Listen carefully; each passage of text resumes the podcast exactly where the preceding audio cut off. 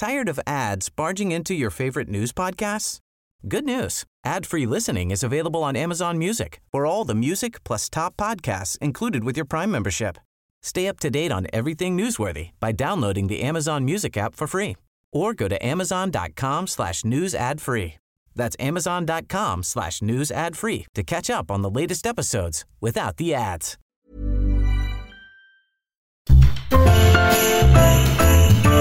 Heraldo Radio, la H se lee, se comparte, se ve y ahora también se escucha.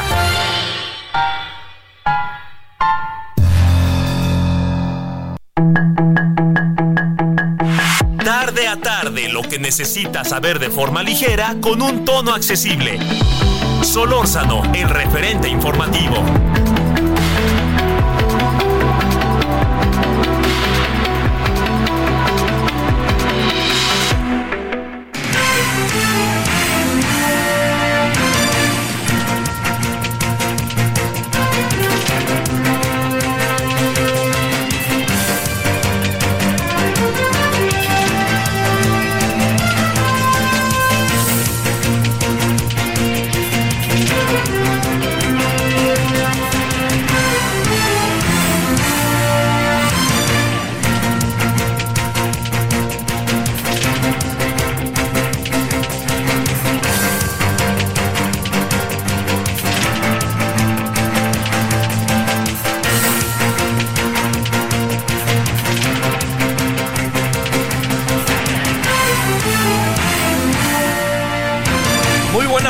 Noches a las 19 con 1, casi 2 en la hora del centro, 7 de diciembre del 2023.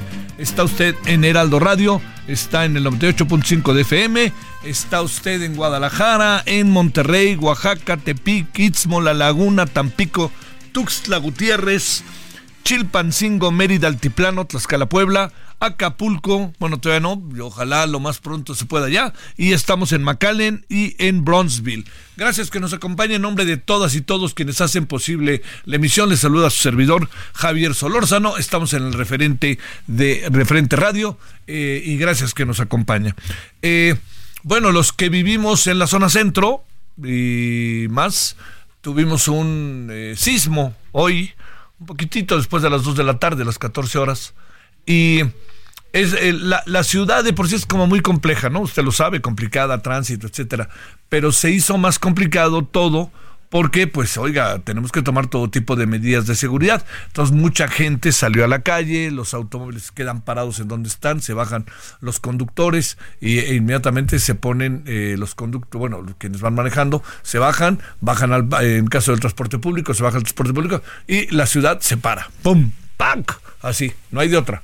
No importa dónde esté usted, no importa. Sobre todo el asunto, por supuesto, adquiere otra dimensión en las grandes avenidas, eh, que son sin duda, le diría yo, una de las cosas que acaba, este, acaba siendo, acaba siendo lo más complicado, ¿no? Entonces, en lo que se vuelve la ciudad, en lo que la ciudad se echa a girar otra vez, y al igual que muchas otras ciudades, Puebla, etcétera, pues tarda un ratito. Si el temblor, a pesar de que fue fuerte, oiga, fue fuerte como sea, pero si el temblor es como el de este día, de 5.7, obliga a que entre los, el personal especializado a los edificios, que vea exactamente qué anda pasando, qué se puede resolver, qué problemas pudieran eventualmente tenerse, y entonces eso coloca, a mí me parece que es lo o sea, se ve el tiempo, pero es el tiempo de la seguridad, ¿eh? También no le, no le demos vuelta. Es por la seguridad. Y entonces, todo se es contracorriente durante un buen rato y ya empezamos poco a poco. Pero esto deja un remanente. Y el remanente que deja es mucho tránsito. Agregue que en algunas zonas llovió, etcétera, pero por fortuna, le debo de decir, es, es, tiene algo de, la verdad que maravilloso, ¿no? Que una ciudad como esta, una gran ciudad como esta en términos de tamaño pueda enfrentar eh, el sismo y que al enfrentar el sismo lo que haga es saber qué hacer. Créame, no es un asunto tan sencillo, ¿eh? no, no, no crea, para movilizar más 18 millones de habitantes. ¿Por qué son 18 millones? Porque tenemos una población fluctuante y una población migratoria que entra y sale muchísima, ¿no? Así, entonces, digamos, es este una perdóneme, una población muy, muy numerosamente muy alta, ¿no? Entonces, hoy toda esta movilización Déjeme decirle que a mí me parece que es muy importante lo que pasó, que de nuevo estamos siendo preparados. Claro, estamos este, preparándonos, entrenamos, ¿no? Muy a menudo, pero esto es que las y los capitalinos y toda la gente que, que viene a la Ciudad de México, que algunos entran y salen, Estado de México, en fin, Morelos, eh, Puebla, Tlaxcala, en fin, gente, eh, gente que entra y sale, ¿no? Para su, por su trabajo, eh, sepa perfectamente qué hacer y cómo hacer. Entonces, yo le, le, diría para, para, cerrar que fue una, eh, fue una experiencia bastante complicada, la de hoy, como siempre. Este, tenemos que entender que es la tierra que respira y que dice aquí estoy, se acomoda. Y así, se, así es, y así seguirá siendo. Y esta es una zona típicamente este, absoluta y definitivamente sísmica, ¿no? Entonces estemos. Ahora, no un asunto final eh, es que sonó la, alerta sísmica y inmediatamente casi 10, 15, 20 segundos empezó a temblar. Sí, así es. ¿Falló la alerta sísmica? No. Le voy a decir qué pasa. Que una cosa es que la alerta sísmica detecta el temblor cuando el, cuando el, este, el eje del temblor viene por el mar, por el Pacífico fundamentalmente, ¿no? Y otra cosa es que nos caiga el temblor a 25 minutos, 30 minutos de Puebla. Y entonces en Chihuatlán. Entonces, ¿qué es lo que sucede? Que hay menos tiempo para que la alerta sísmica dé a conocer, porque no nos dan esos 40, 45, 50 segundos. Por eso luego, luego casi no. ¿Recuerda usted el temblor del 2017? Hay unos científicos mexicanos buenísimos dijeron, oigan, es que, y empezaron a decir, ya ven, no sirve la alerta sísmica. Espérenme, el, empezó a temblar y sonó la alerta sísmica. ¿Qué fue lo que pasa? Que si nosotros tenemos el epicentro virtualmente debajo de nosotros, pues la alerta sísmica suena ya después, ¿no? Y empieza primero el temblor. Pero si lo tenemos allá en el Pacífico, por mencionar algunos lados, Oaxaca, Guerrero, Jalisco, este, eh, Sinaloa, bueno, la zona del, del Pacífico, ¿no? Oaxaca, Chiapas. Eh, entonces, ¿qué es lo que sucede? Que pues este, nos da tiempo, pero de otra, de otra manera no nos da tiempo. Y es ahí donde se acomodan las placas o lo que usted quiera y mande, pero simple y sencillamente, pues no está fácil, ¿no? O sea, la, alerta sísmica le echa ganas, pero no da, no da para tanto todavía. Y mire que esa alerta sísmica, mucho tiene que ver en esa alerta sísmica, le debo de decir, lo que nuestros y nuestras científicas hacen. Y eso es maravilloso. Yo siempre me, siempre me quedo sorprendido no puedo creer que en un país como el nuestro, con lo que tenemos desde de sismos, tengamos tan pocos especialistas en sismología. Ya cada vez crecen, ¿eh? Pero hace 5 o 6 años había 50, 70, ¿eh? O sea, para que usted me entienda, ¿cuántos médicos habrá en México? Pues un chorro, ¿no? Un chorrísimo. ¿Por qué? Pues porque hay una demanda de servicios yo le diría, no creo que tendremos que tener en todo el país en gente encargada de los sismos. ¿Por qué? Porque en todo el país tiembla. Así de sencillo, hay que enfrentarlo. Bueno, ese es uno de los asuntos que tuvimos el día de hoy. Espero que haya pasado ya el susto. Todos traíamos un susto. Yo a mí me agarró en mi coche y entonces iba manejando y de repente dije, vámonos. Me estacioné. Me estacioné ahí lo más cerca que pude de donde estaba y le diría que después de estacionarme y ya que esperé, lo sentí el temblor, no lo sentí tan fuerte, pero sí lo sentí y sobre todo porque estaba cerca de edificios muy altos a los que yo nomás veía ya sabe que eso siempre tiene su impacto. Bueno, punto y aparte ya pasó el susto, pero en cualquier momento puede regresar. No ando acá de agorero del desastre, pero recuerde que en cualquier momento puede volver a temblar. El hecho de que haya temblado no significa que no va a volver a temblar. El hecho de que haya temblado no significa que a los dos minutos tiemble y el epicentro esté en otra zona. Aquí no hay, no hay una lógica en todas estas cosas. Bueno, eh, le cuento lo otro. Mire, eh, estamos este yo le diría, estamos en un, en un asunto que yo creo de, con Movimiento Ciudadano que vale la pena reflexionar, ¿no?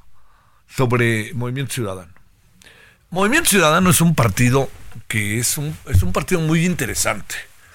Eh, de alguna manera irrumpió muy lentamente, pero ha, ha, tenido una presencia que llama la atención. ¿Por qué llama la atención? Porque tiene primero una imagen distinta, es un partido que se ve más fresco, aparecieron en torno a él nuevos políticos, que eso es muy importante, aparecieron nuevos políticos que este que políticas que no conocíamos, eh, ganaron legisla ganaron varias este ganaron ganaron varias diputaciones senadurías alcaldías. Ganaron Jalisco que yo creo que eso es este muy importante entre otros. Eh, y yo creo que digamos ha habido eh, cosas respecto al desarrollo de este partido que son interesantes que quede claro que este partido ha dicho de manera a través de su líder. No necesariamente lo que dice el líder lo piensan todos, ¿eh? O todas. Pero ha dicho el partido que su líder, Dante Delgado Renaro, que dice que no irían ni a la esquina con el frente. ¿Qué quiere decir? Que al decir eso no hay alianza alguna. Entonces, digamos, se le vino un, un desaseo político bastante lamentable, ¿no? creo que Clementa Castañeda, el senador, es quien mejor lo logró definir. Dice, tuvimos verdaderamente un error. Y sí, lo tuvieron. La clave del es qué hace uno con el error cuando uno lo tiene, que eso cuenta siempre en la vida mucho. Me, o sea, me regodeo en él, o hago como si no fuera error y me sigo derecho, o qué. Bueno, lo que sí le digo es que el error que tuvieron es cómo desarrollaron todo el proceso de la candidatura de este manojo de contradicciones llamado Samuel García. Entonces ellos desarrollaron todo el proceso para que se echara adelante. Alentadísimos, aquí viene la variable, alentadísimos por el presidente Andrés Manuel López Obrador. Entonces eso le dio más fuerza y al propio personaje en cuestión, el señor Samuel García, las cosas llevaron a que el señor Samuel García, pues se envalentonara y dijera, ahí vengo, ahorita regreso, nomás quiero un día, cambio fechas, etc., todo lo que tenía que ver legalmente. El desenlace de las cosas eh, fue acompañado de una gran, pero gran cantidad de, eh, de confrontaciones entre el PRI, PAN y el este y eh, Movimiento Ciudadano en Nuevo León lo cual se extendió al legislativo federal. Entonces se tomaron medidas, ni a la esquina volvió a decir Dante Delgado, y se rompió una relación que no es que fuera una relación numéricamente muy importante, sino que era estratégicamente muy importante entre el bloque opositor y Movimiento Ciudadano. ¿En qué va a acabar todo esto? En lo que ya sabíamos que iba a acabar. Nadie diga sorprendido, hombre, por favor. Nadie diga sorprendido ya sabíamos que no iban a ir, que esto es lo primero, no iba a ir Movimiento Ciudadano con el frente. Oiga, que lo quería el gobernador de Jalisco, por ejemplo. Pues sí, lo felicito, señor Alfaro. Pero aquí parece que el que manda es Dante. La cercanía de Dante, a pesar de las cartas que le he enviado al presidente, creo que son siete, es realmente significativa. Es cercana. Entonces, al quedarse sin el bloque opositor, al abiertamente ya confrontarse con PRI PAN, si alguien está, como dicen luego, este, saboreándose el asunto, pues es Morena. Entonces, lo que son las cosas. Un partido que ha jugado a ser crítico del gobierno, lo ha sido, pero no tanto, ¿eh? Este, un partido que sea crítico del gobierno va a terminar ni más ni menos que, como la ve, a lo mejor siendo el soporte que necesita Morena para aprobar cosas y desaprobar otras. Y para allá va, ¿eh? Por eso yo me pregunto a qué juega y a qué va a jugar Movimiento Ciudadano. Y esto tiene que definirlo, porque hay otra cosa. La imagen de que son muy claros, muy legales, etcétera, pues con este caso de Samuel, pues quedaron marcados. Entonces le diría, el 20 de enero deben de tener su candidato. Tengo la impresión de que será hombre, no mujer. Y bueno, no vaya a ser que revive el muchacho este de Nuevo ¿no? Que tiene al Estado hecho un relajo. O no vaya a ser que Patricia Mercado la Mera la convenzan, pero todo indica que será hombre y habrá que ver quién es, si Juan Cepeda o ver quién. Bueno, aquí andamos agradeciéndole que nos acompañe. Día frío, con temblor y toda la cosa, nomás faltaba, completito. Eh, ayer bolas, el América le metió 5 al San Luis, como vi un meme de Luis Miguel que decía, no marchen, para eso crean el estadio, este, los del San Luis, pero bueno, este, tengo la impresión de que no va a pasar más allá de lo que ya conocemos y vemos, el América va a calificar a la final, digamos, milagros de seis goles a un equipo como el América, teniendo enfrente a un equipo como el San Luis, donde también los ánimos, uff, este, la psicología futbolera no da, pues no. Yo creo que no vi el juego, estábamos al aire, pero quienes saben me dicen que el América jugó bien, pero más mal no pudo jugar el San Luis. Un equipo no puede jugar más mal dos veces. Así que el domingo, el sábado dará un buen partido. Lo de hoy en la noche está de tronío, dirían las viejas crónicas del fútbol. Pumas Tigres, allá en el Estadio Ciudad Universitaria, que además va a estar padrísimo el partido, con frío, un, así la cancha un poco mojada, se antoja, ¿no? Ahí debe ser buen partido. Bueno, vámonos al resumen si le parece. La información de último momento en el referente informativo. René Gavira Segreste, exdirector de Administración y Finanzas de Seguridad Alimentaria Mexicana, fue detenido por la Fiscalía Especializada en Delincuencia Organizada en Miami. El hombre está acusado de participar en el desfalco por 20 mil millones de pesos a Segalmex. De acuerdo con los primeros reportes, la aprehensión se realizó tras una investigación encabezada por agentes de la Fiscalía General de la República. El analista político Alfredo Jalife, quien en diciembre del 2022 fue denunciado por la exsecretaria de Economía Tatiana Cloutier por los delitos de difamación y violencia política, fue vinculado a proceso tras ser detenido en la Ciudad de México y trasladado a Nuevo León. De acuerdo con información de la Fiscalía General de Justicia del Estado de Nuevo León, tras una audiencia celebrada para definir su situación jurídica, el analista fue acusado por los delitos de calumnia y difamación ocurridos el 29 de agosto del 2022. Tras el decomiso de 600 bultos de resina de combustible contaminados con fentanilo y metanfetaminas el 20 de septiembre, autoridades navales negaron que a través del puerto de Lázaro Cárdenas, en Michoacán, esté ingresando el fentanilo o, en su caso, los precursores químicos para su elaboración. Elementos de grupos beta del Instituto Nacional de Migración rescataron este 6 de diciembre a 155 personas migrantes extranjeras que permanecían en una casa de seguridad en Bahía de Paredón, en el municipio de Tonalá, Chiapas. Fueron identificadas 39 personas con diferentes núcleos familiares, 13 de ellas originarias de Cuba, 12 de Ecuador, 6 de Honduras, 4 de Nicaragua, 3 de República Dominicana y una de Guinea. Las vacunas contra COVID-19 de Pfizer recibieron el registro sanitario de la Comisión Federal para la Protección contra Riesgos Sanitarios para su comercialización y aplicación en el sector privado en México. Al cierre de 2022, el Producto Interno Bruto Nacional fue de 29 billones 452 mil 832 millones de pesos corrientes, lo que representa un incremento de 3.9% respecto al año anterior. La Ciudad de México tuvo la mayor participación con 4.3 billones de pesos, seguidos del Estado de México con 2.6 billones y Nuevo León con 2.4 billones. Los mexicanos mayores de edad que nacieron en marzo o abril serán tomados como base para la sección de funcionarios de casilla en las elecciones presidenciales que se llevarán a cabo el 2 de junio del próximo año. Sus comentarios y opiniones son muy importantes. Escribe a Javier Solórzano en el WhatsApp 5574 50 26.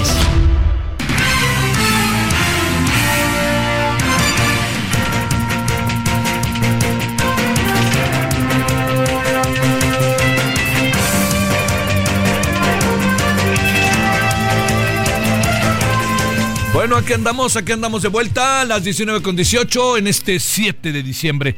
Bueno, el temblor de la Ciudad de México también, hasta donde se pasó por Acapulco. Querido Toño, te saludamos con gusto, conductor de Radio en Acapulco. ¿Cómo te ha ido?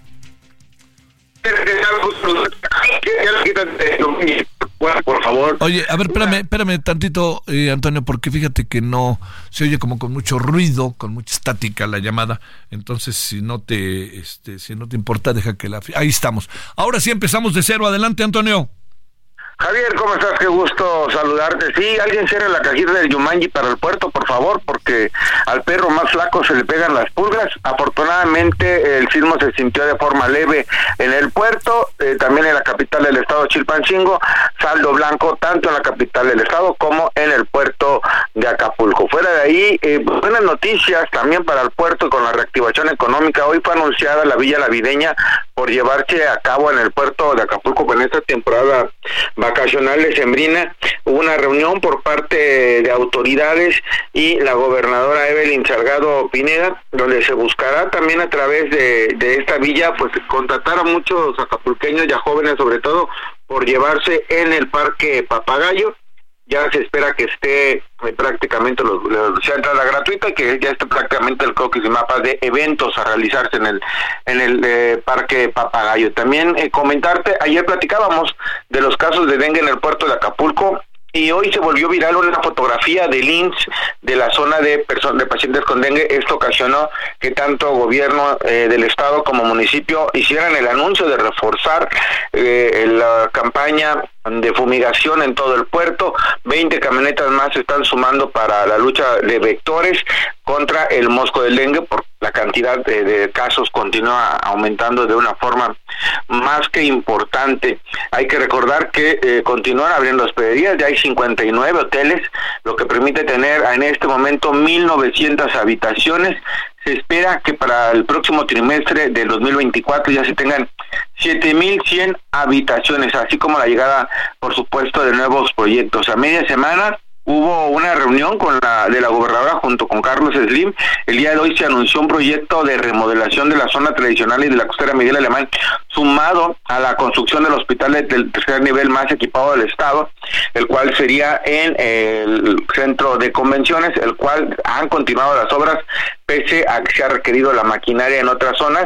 Esto no ha sido así, se ha utilizado la maquinaria para continuar con la construcción. El resto prácticamente seguimos eh, prácticamente igual, afortunadamente, y mejorando día a día, poco a poco tratando de regresar a una normalidad, Javier. ¿Cómo, ¿Cómo están los ánimos? ¿Van levantándose los ánimos de las y los acapulqueños? ¿Qué anda pasando en estas zonas que están muy alejadas del glamour y de las reuniones entre empresarios y gobernantes? Sí, no podemos olvidar que prácticamente la costera Miguel Alemán y la zona de Amante roban los reflectores. Afortunadamente, por lo menos servicios públicos ya hay en las colonias más alejadas, como bien mencionas.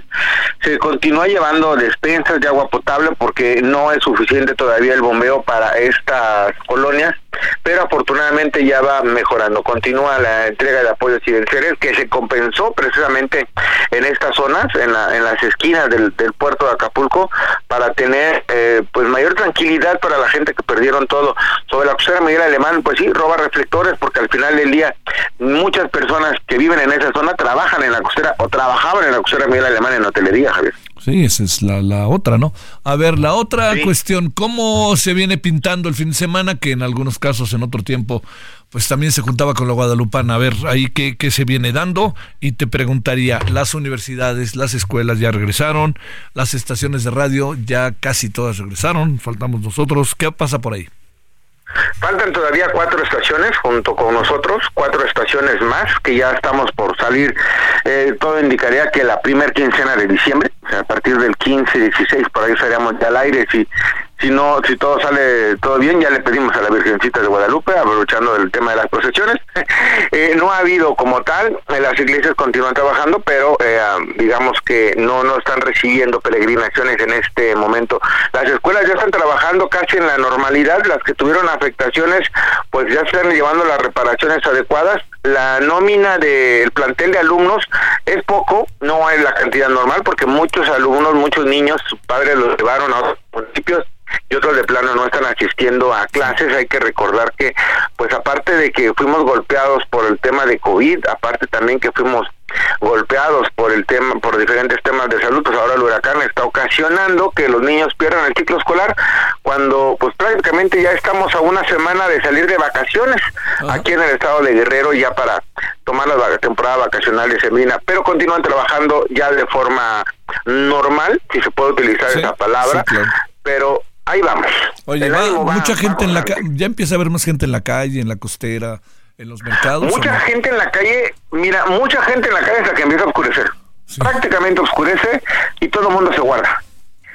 no ves gente caminando 7, 8, 8 o 9 de la noche, ya no, salvo trabajadores que, que sean que sea obligado que tengan que andar por ahí, pero no, eh, está regresando la vida nocturna, hay muchos restaurantes abiertos, eh, bares abiertos, agradecer también el, los partidos de fútbol que se están llevando a esta hora porque el día de ayer estuvieron llenos varios eh, bares de la costera Miguel Alemán, entonces se está regresando la vida nocturna de a poco, sí hay varios lugares ya en la costera, ya regresaron muchos carritos de hot dogs en las esquinas, algo que es muy tradicional aquí en el puerto.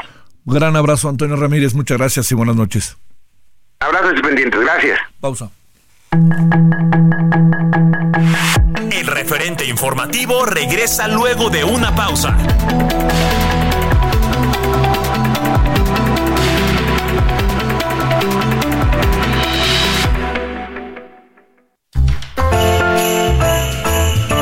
Heraldo Radio, la H se lee, se comparte, se ve y ahora también se escucha.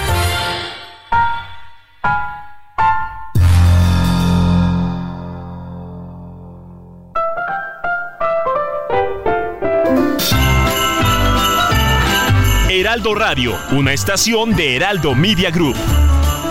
La H que sí suena y ahora también se escucha.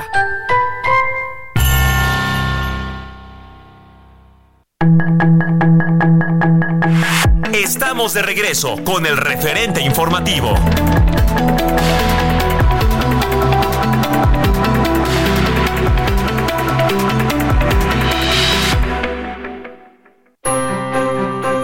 Creando momentos únicos en cada trayecto con Ford Territory. Estrena la tuya a 24 meses con tasa del 9.99% y seguro sin costo. Visita a tu distribuidor Ford más cercano. Consulta términos y condiciones en Ford.mx. Vigencia del 1 de diciembre de 2023 al 2 de enero de 2024.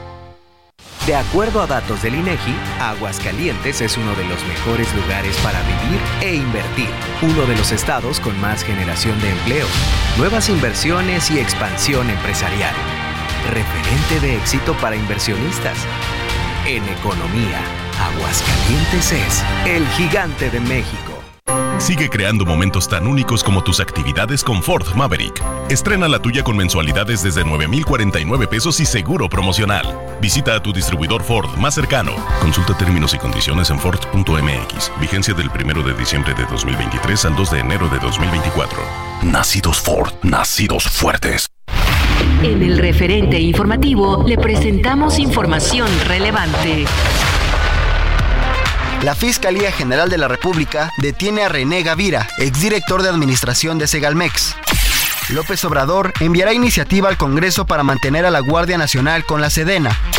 Autoridades niegan ingreso de fentanilo por puerto de Lázaro Cárdenas en Michoacán. Alfredo Jalife llevará proceso en libertad. Senado avala idoneidad de Herendira Cruz como candidata a ministra de la Corte. La UNAM aprueba su presupuesto 2024 personas nacidas en abril o marzo serán funcionarios de casillas.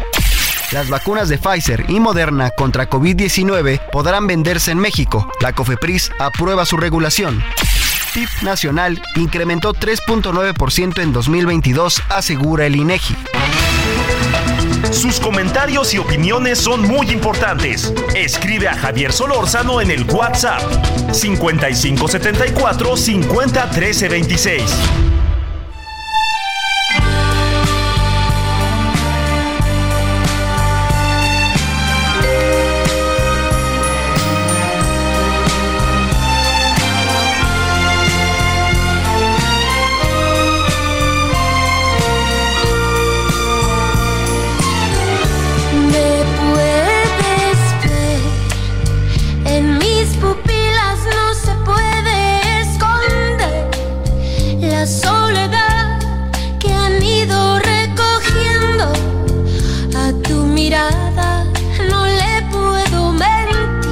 501326. yo sé que tiene sus fans, no soy yo muy fan, para que mentiras. Es la cantante chilena eh, Mon Laferte, de anunció una gira 2024, varias ciudades de mexicanas, que llenara, pero no, yo le digo, no soy muy fan, pero como diría mi amigo Belibor Milutinovic, conocido como Bora, yo Bora respeto. 21 de marzo en el Palacio de los Deportes, Dios te llama antes de ti.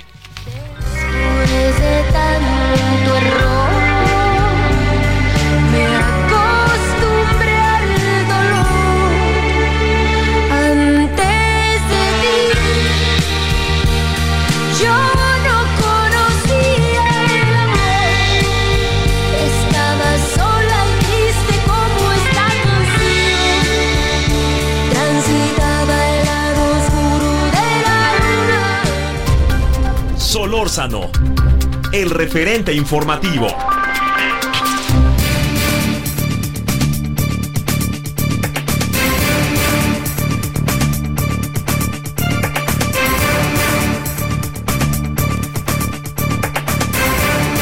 Bueno, por si le interesa esto del sorteo de la Copa América, ahí le van los rivales de México.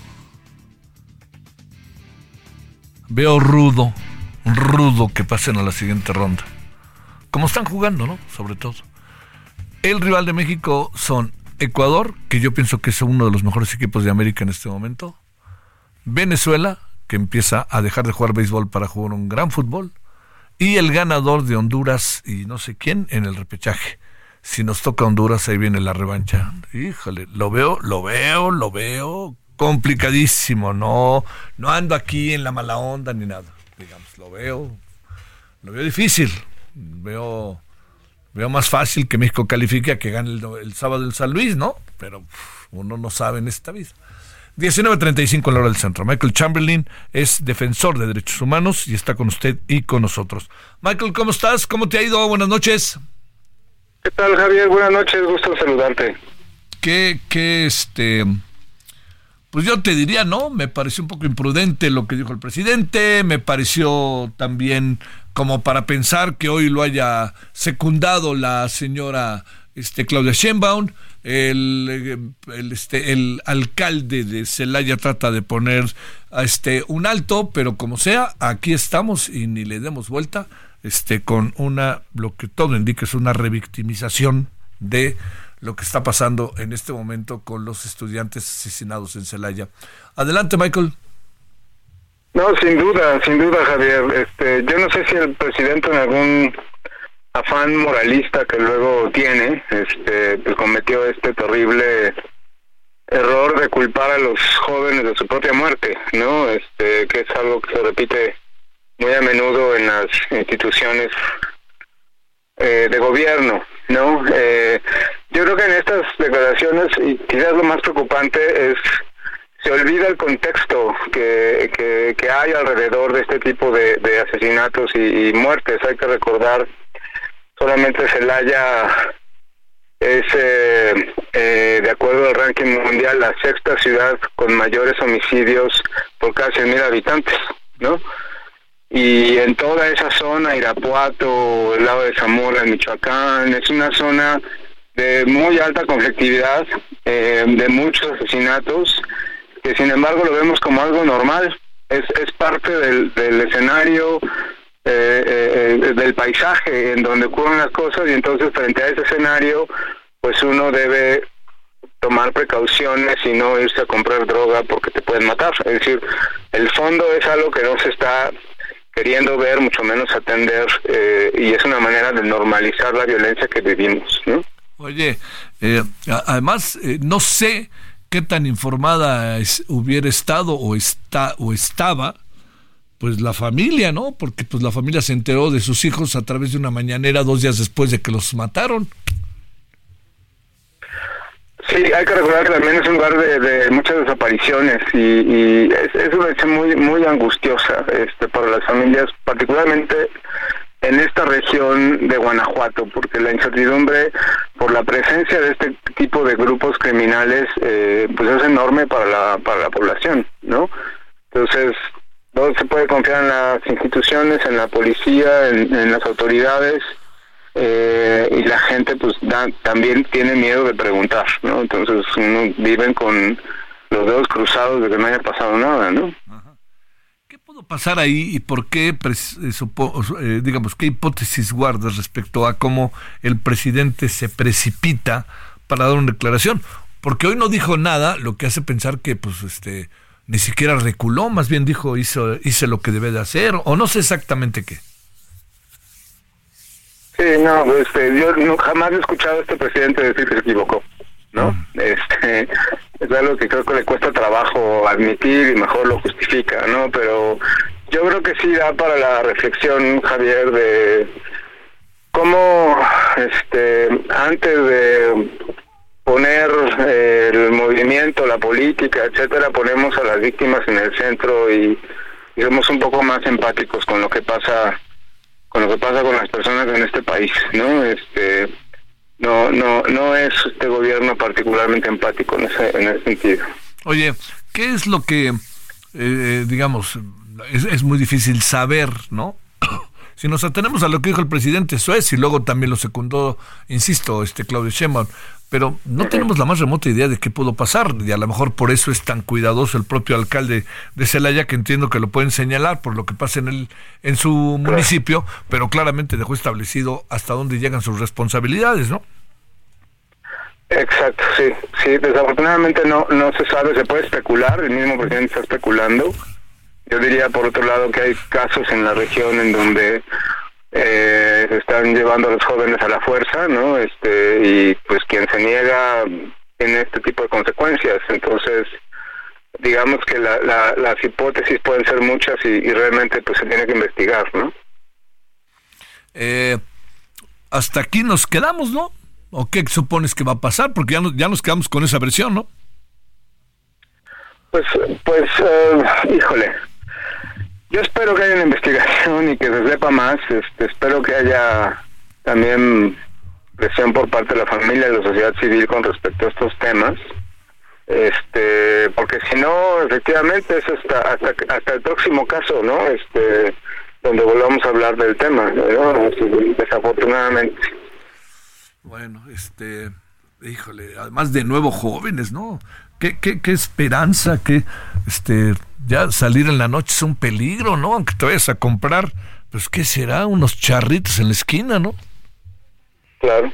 Y más en esa región, este, en esa región es, es terriblemente peligroso salir en la noche. Este, yo he estado por ahí, he visto algunos, seguido algunos casos de, de desaparición y de tortura por parte de las autoridades y es una zona muy muy peligrosa porque está bajo control de estos grupos criminales. Entonces, nuevamente la ausencia de la autoridad. Sí, sí es una zona muy peligrosa. E insisto que es lo que las autoridades deberían estar viendo, no cómo vivimos una cierta normalidad en situaciones de riesgo, sino cómo eliminamos el riesgo. Y eso es algo que no, no entra dentro de la política de este gobierno. ¿no? Oye, y otra variable que también me llamó muchísimo la atención, que es el hecho de que el presidente haya dicho que fueron a un lugar que le pertenece a otro grupo, o sea, no le pertenece a México, le pertenece a ese grupo, ¿no? Era una paradoja lo que dijo, ¿no? Exacto, o sea, normalizamos que haya grupos criminales que controlen territorio mexicano. este es, es, es increíble, pero ya llegamos a ese punto en donde tenemos que convivir con, con la disputa de quién gobierna, ¿no? Este, si el crimen organizado o las autoridades, ¿no? Michael Chamberlain, te mando un saludo y muchas gracias que estuviste esta noche con nosotros. Muchas gracias a ti, Javier. Un abrazo. Gracias, buenas noches. 19 con 42 en la hora del centro. Solórzano, el referente informativo.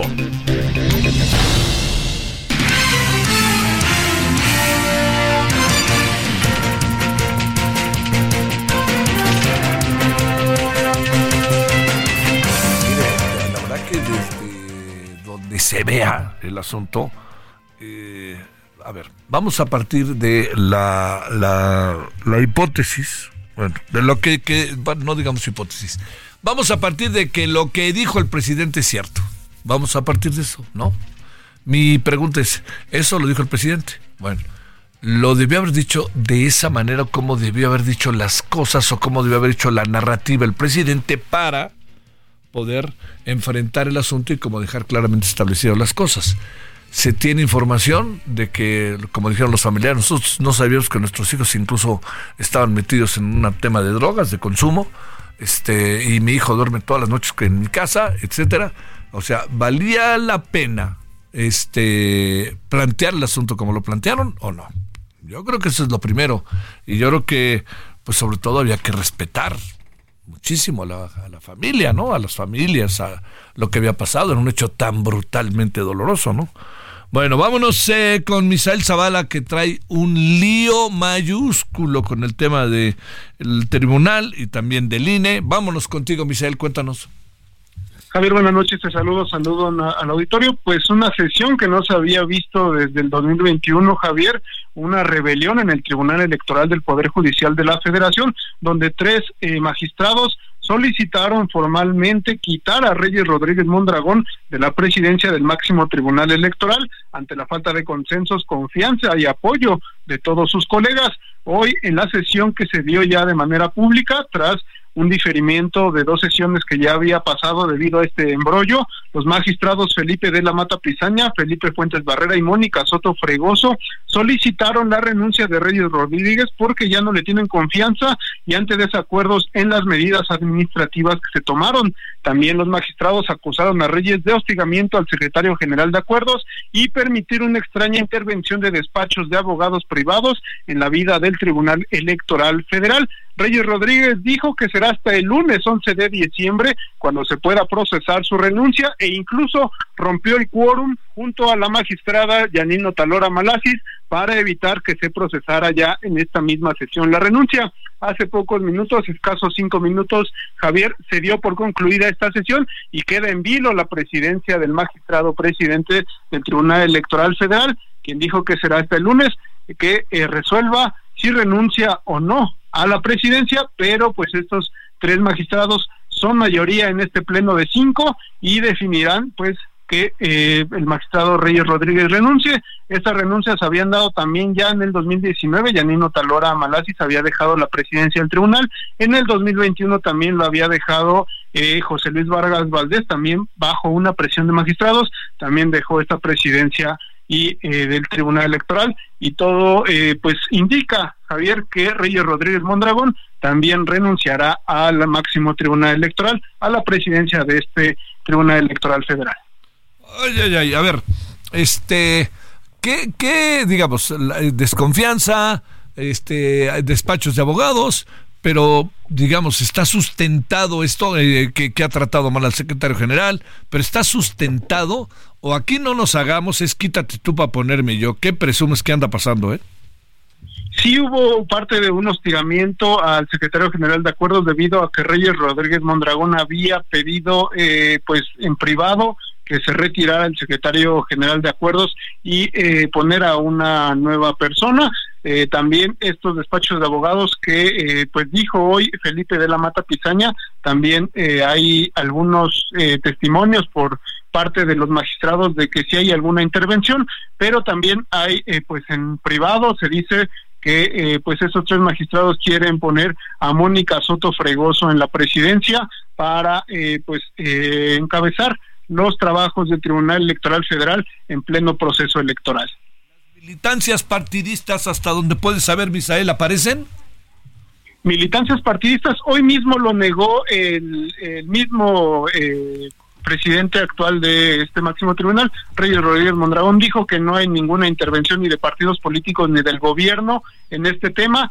Sin embargo, eh, pues eh, hay algunas pues decisiones que se han tomado en el tribunal eh, como seguidor, digamos, como eh, fuente de la, de la presidencia de la Sala Superior del Tribunal Electoral Federal, sí te puedo decir que Mónica Soto Fregoso eh, está más cargada a algunos temas que se han votado a favor de la 4T, a favor de Morena y en contra pues de algunos otros partidos opositores. Como dicen, en la forma de agarrar al taco se conoce a la gente. ¿Y qué pasa con el INE para cerrar, Misael? El INE hoy eh, avaló ya, eh, Javier, el, formato, los formatos que deban seguir eh, los debates presidenciales. Habrá preguntas cara a cara, es decir, los candidatos presidenciales que debatan te van a preguntar incluso ellos mismos algunas cuestiones en algún en algún digamos espacio que se tiene en estos tres debates va a haber preguntas cara a cara y también va a haber preguntas de redes sociales y preguntas que eh, haga el mismo público asistente a estos debates. Eso es lo que se resolvió hoy en el Consejo General. Estos debates se quedan, eh, tres debates en la Ciudad de México para las candidaturas presidenciales únicamente. Vamos a ver si también se resuelven debates para senadores y diputados federales. Oye, para las eh, para los debates solo en la Ciudad de México serán o también se irán a algunos estados como ha sucedido que se han ido a Mérida, Guadalajara, en fin. Únicamente en la Ciudad de México se realizarán tres debates presidenciales, Javier. Eh, estos tres debates se recogerán en, cuestiones de preguntas, eh, recogerán eh, pues la, las preguntas de la ciudadanía a nivel de los 32 estados. Hay un proceso que se va a seguir de elegir preguntas desde el norte del país hasta el sur del país para que eh, se vean representadas en estas preguntas que se le harán a los candidatos presidenciales. Ahora habrá que ver cuál es el papel de los conductores, porque a lo mejor acaba siendo secundario, y no lo digo peyorativamente, sino con todo este juego de participaciones puede ser interesante lo que pase, ¿no? Sí, eh, de hecho, en el debate pasado se había dado una discusión por parte de los partidos políticos, porque sí, el Instituto Nacional Electoral está dando eh, mayor visibilidad a los presentadores y vamos a ver qué sucede en estos debates presidenciales. Te mando un gran saludo, muchas gracias, Misael. Gracias, Javier. Buena tarde. Estuvo buena la información que traía Misael hoy. Bueno, vámonos a las 18.50, eh, 19, 19.50 el hora del centro. Mayeli Mariscal, ¿qué pasa en Guadalajara, Jalisco y en Jalisco? Hola, ¿qué tal? Muy buenas noches. Pues el día de mañana el gobernador Enrique Alfaro estará enviando al Congreso local una iniciativa para asegurar que la Universidad de Guadalajara tenga un presupuesto base. Esto es que el 5% del presupuesto total del Estado se le otorgue a esta casa de estudios. Y bueno, con esto se estaría dando fin a una eh, pues dinámica en donde hay confrontaciones. Esto eh, pues también abre la puerta a la negociación que ha tenido Enrique Alfaro con Ricardo Villanueva Lomelí, el actual rector de esta casa de estudios, especialmente luego de que eh, pues el líder moral de la Universidad de Guadalajara, Raúl Padilla, murió el pasado 2 de abril. Se abrió este diálogo y pues finalmente parece ser que ya con esto se estaría solucionando el tema del presupuesto.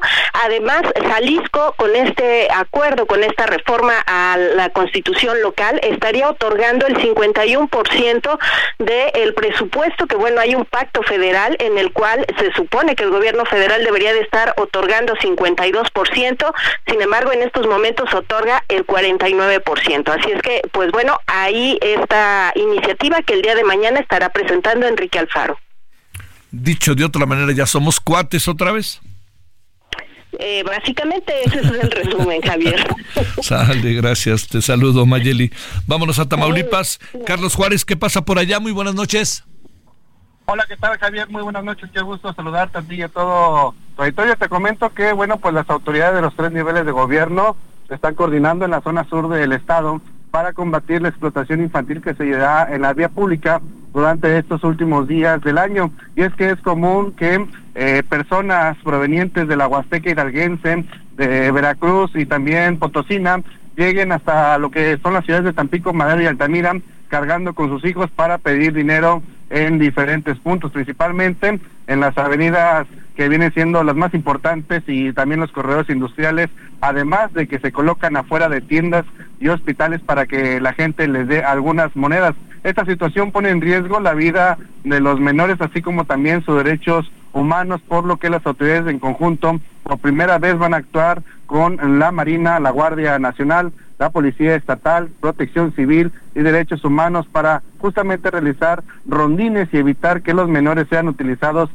pedir dinero en las calles. Hay que señalar que esta información la dio la directora del de, sistema DIF de Ciudad Mero, Amelia Pérez, quien aseguró que, bueno, pues se están coordinando los tres municipios para que justamente se eviten estas acciones que pueden, te repito, poner en riesgo la vida de los infantes. También a la zona sur de Tamaulipas llegan personas provenientes desde Chiapas solamente para pedir dinero en los cruceros principales de las zonas de mayor flujo de, eh, de lo que viene siendo para las compras de esta Navidad y de fin de año. Esa es la información que te tengo, Javier, desde Tamaulipas. Oye, es que es difícil que no sea de esa manera, Carlos, ¿no? O sea, llega la gente, la tienen ahí detenida, no hay permisos, se quedan ahí. Luego se quita el dinero para este del Instituto Nacional de Migración para los albergues y todo eso. El propio director del instituto dice que no hay lana. Pues ¿qué va a hacer la gente, Carlos? Bueno, pues eh, eh, justamente lo que más preocupa a las autoridades es que estos niños, estos menores de edad, sean expuestos a las bajas temperaturas que ya se comienzan a sentir en nuestra región. Eh, estas personas que vienen desde las Huastecas se quedan a dormir justamente afuera de las centrales camioneras o de donde hay autobuses y justamente la, la, autoridad comenta eso, que en caso de que se vea en riesgo la vida de algún menor de edad o de alguna mujer que también esté siendo eh, llevada a pedir dinero, se van a llevar a casas especiales para protegerlos. Saludos, Carlos Juárez, buenas noches. Muy buenas noches, estoy pendiente con la información. Bueno, vamos a la pausa de las 8 de la noche, estamos un poquito antes, 5 para las 8, y le cuento que estaremos con los asuntos de esta noche. Vamos a hablar de Acapulco en su día 43 desde que llegó Otis. Tatiana contra Jalife, ahí traen un máscara contra Kevin ¿En qué va eso? Lo digo metafóricamente, por supuesto, y jugando. Atlas de Homicidios México 2022, estudiantes revictimizados, este tema de Celaya que me parece de primera importancia. Con los desaparecidos, un subregistro muy interesante, la mesa que organizó el Colegio de México, en donde estuvo Carla Quintana. Y bueno, dice que se acabó el bloque de contención, eso dice el señor eh, Dante Delgado. Pausa. El referente informativo regresa luego de una pausa.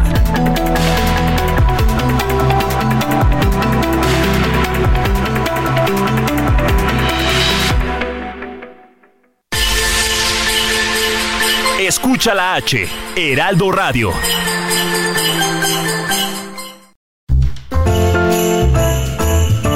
Heraldo Radio, la H se lee, se comparte, se ve y ahora también se escucha.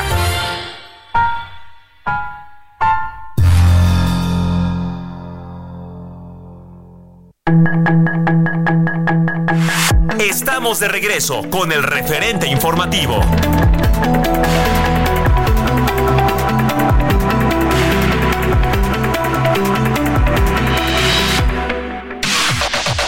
La información de último momento en el referente informativo.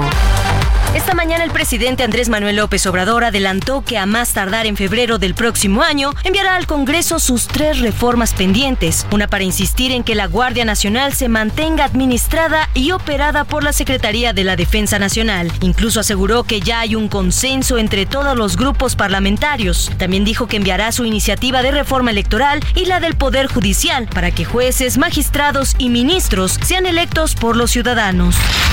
Tres magistrados del Tribunal Electoral del Poder Judicial de la Federación admitieron que existe una ruptura con el magistrado presidente Reyes Rodríguez Mondragón y no descartaron destituirlo. Esto en el marco del proceso electoral más grande de la historia del país, donde se renovará la presidencia y 20.000 cargos de elección popular.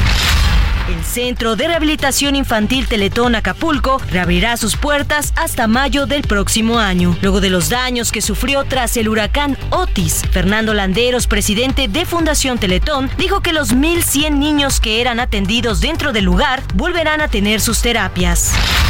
El fiscal de Guanajuato, Carlos Amarripa Aguirre, contradijo las declaraciones del presidente Andrés Manuel López Obrador, en las que aseguró que el asesinato de los seis jóvenes ocurrido este domingo se debió a un tema relacionado con el consumo de drogas. La fiscalía cuenta con indicios de que los jóvenes se encontraban en un balneario en Celaya, en la comunidad de Arreguín, cuando fueron interceptados por un grupo armado que más tarde los asesinó. El Consejo Universitario de la UNAM aprobó este jueves el presupuesto para el próximo año, que asciende a 55.959 millones de pesos que se obtendrán de las aportaciones del gobierno federal, además de los ingresos de la máxima casa de estudios. Por otra parte, en el plan de trabajo del nuevo rector de la máxima casa, Leonardo Lomelí, se propuso un aumento de matrícula estudiantil.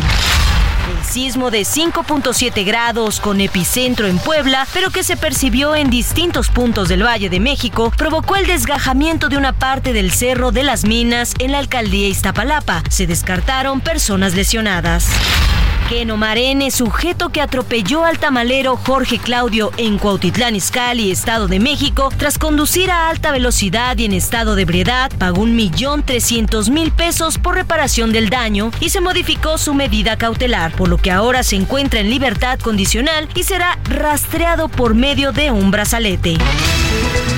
Sus comentarios y opiniones son muy importantes. Escribe a Javier Solórzano en el WhatsApp 5574 50 13 26.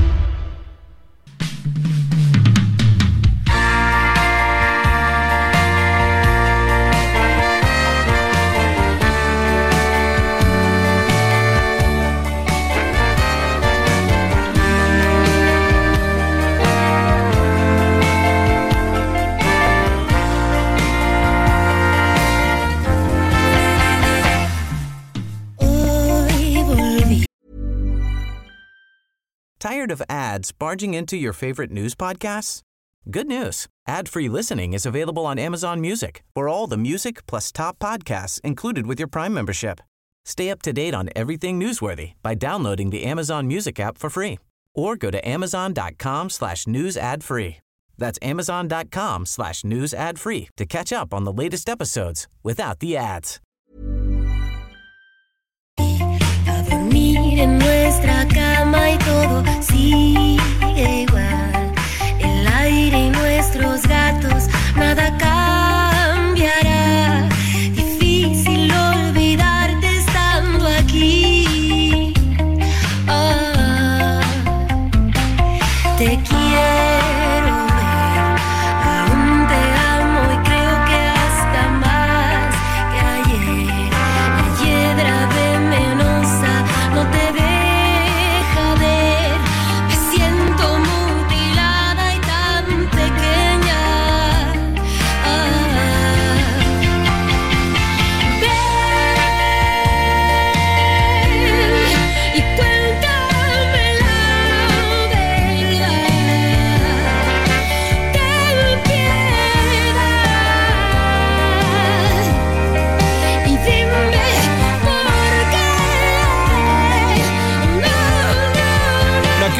Con Mon Laferte, que esto se llama Tu falta de querer, 21 de marzo, acá en la Ciudad de México, en el Palacio de los Deportes.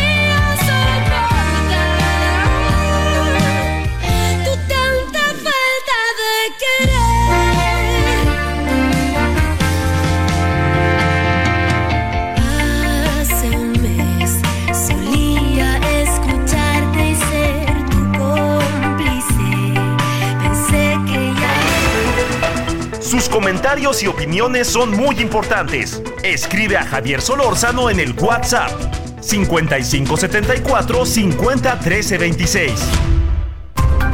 Solórzano, el referente informativo.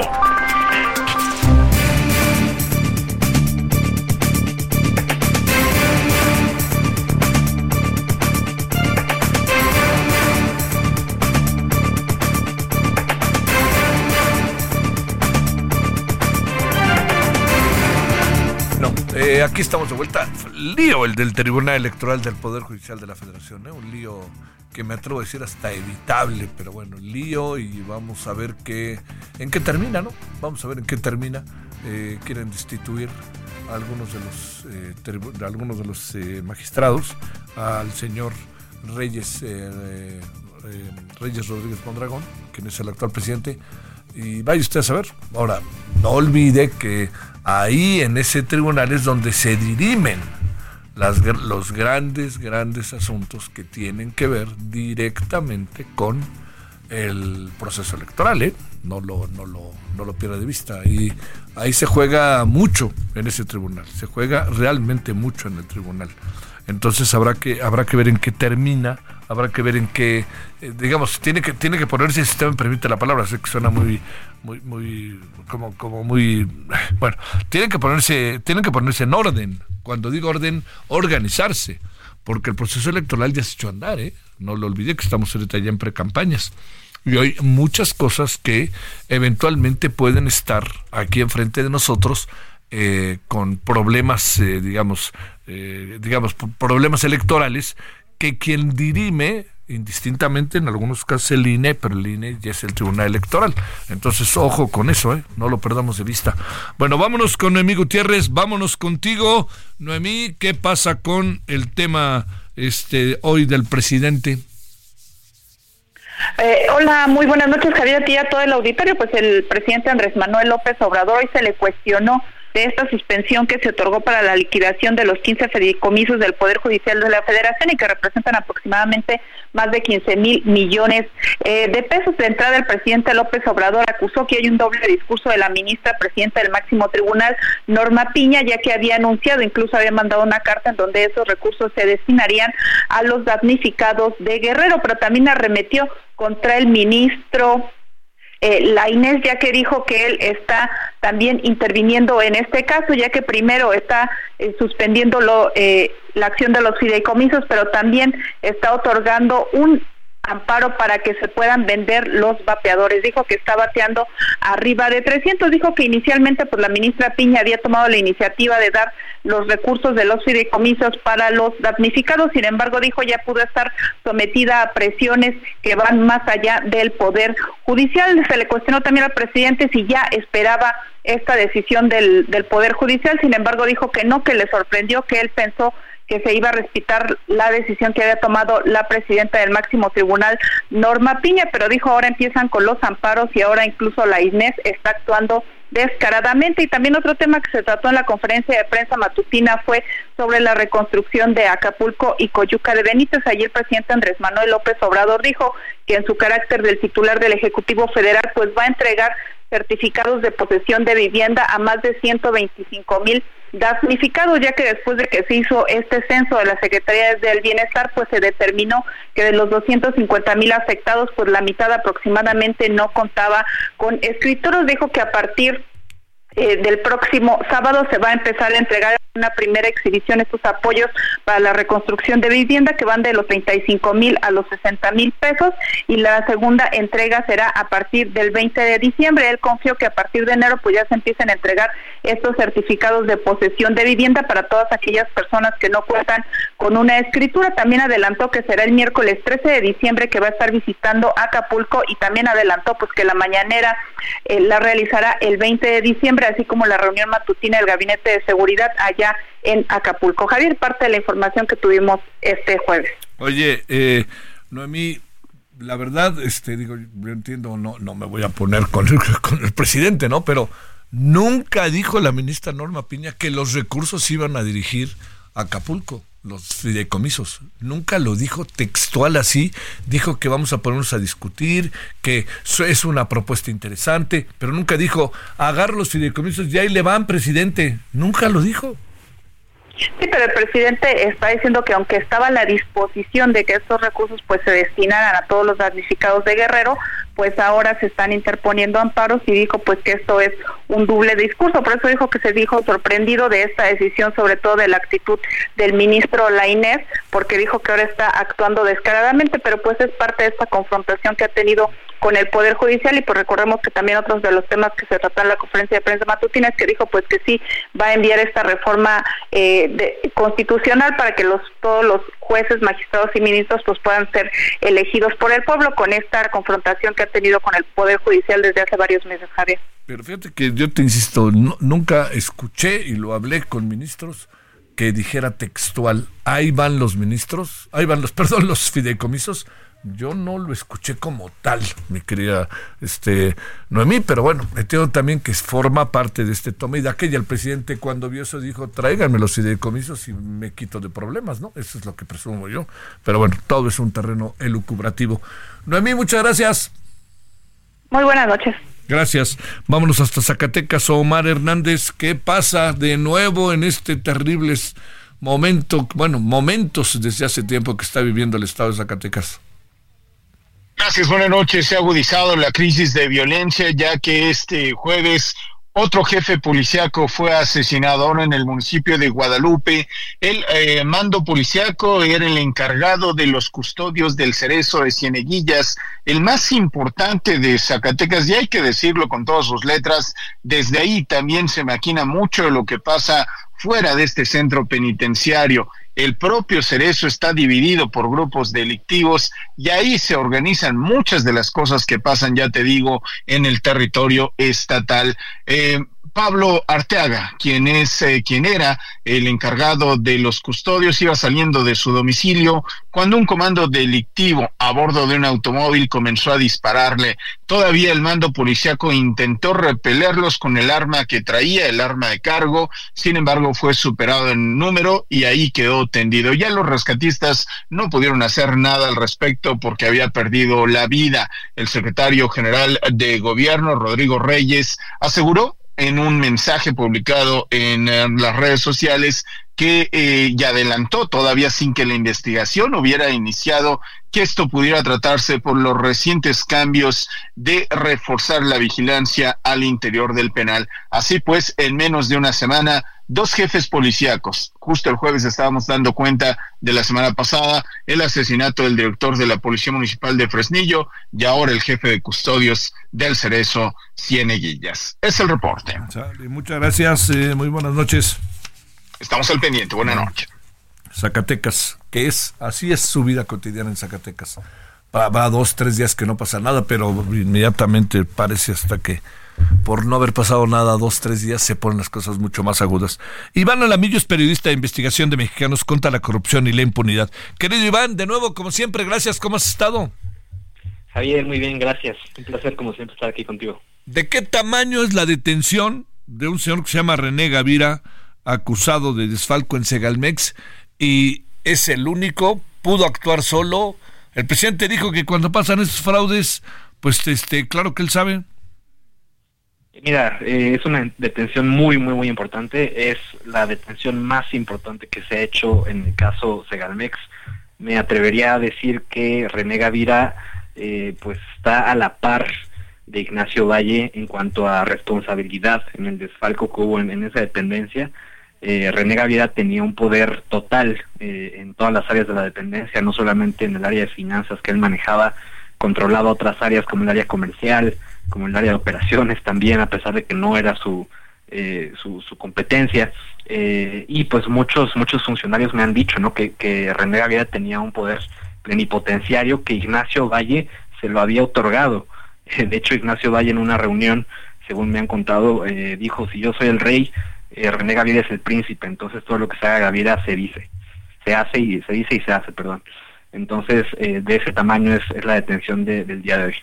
Oye, eh, digamos, eh, entendiendo la relevancia que tiene la detención en la estructura de Segalmex, ¿qué, ¿qué, es lo que falta o cómo es posible que haya mandos superiores que no supieran lo que pasaba o eran cómplices o eran qué? Mira, yo, yo, yo creo que esto de que hay ciertos mandos superiores que no estaban enterados es una total mentira. Eh, todo el mundo sabía lo que estaba pasando en Segalmex, desde el director Ignacio Valle hasta las personas de más bajo rango en los almacenes, todos lo sabían. Eh, incluso pues, muchos muchos de los casos que te he platicado a ti fueron no solamente solapados por Ignacio Valle, eh, sino que también él tuvo un papel crucial porque en ocasiones otorgó su firma o en ocasiones eh, ignoró, eh, por ejemplo, informes del órgano interno de control de Segalmex, en donde le advertían que René Gavira eh, pues estaba teniendo una actuación completamente irregular. entonces, por supuesto que se sabía que estaba pasando.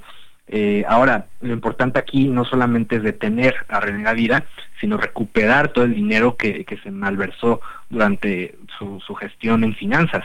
Eh, son 15 mil millones de pesos, de los cuales pues no sabemos en dónde está ni el 10%. Eh, es el desfalco más grande de, la, de, la, administración actual. No son 15 años de operación del INAI, eh, del INAI que no le gusta al presidente porque dice que es muy caro y que no sirve para nada. Eh, entonces, no solamente es detener a Gavira, es recuperar el dinero y es también obtener una sentencia condonatoria, porque estamos viendo en la Fiscalía General que hay muchos casos como el de Emilio Lozoya y el de Rosario Robles, que se le acaba de caer el día de ayer a la fiscalía, pues que no, no rinden frutos, no, no se está llegando a una sentencia y yo me temo que el caso de René Gavira sea muy parecido o igual. Oye, este, claro, porque el asunto está bien, dices Iván, que esté bien fundamentada la, la, este, la detención, ¿no? Que, que tenga razón de ser la detención, la detención que esté fundamentada, porque si no, René Gavira saldrá este, después de Navidad, ¿no? A saber. Ahora, pero la pregunta es, en este sentido, eh, es difícil que mandos superiores eh, de dependencias, por ejemplo, la propia Hacienda, Agricultura, eh, el propio presidente no supieran. Y segundo, el dinero no se sabe, pero ¿qué presumes que dónde anda el dinero?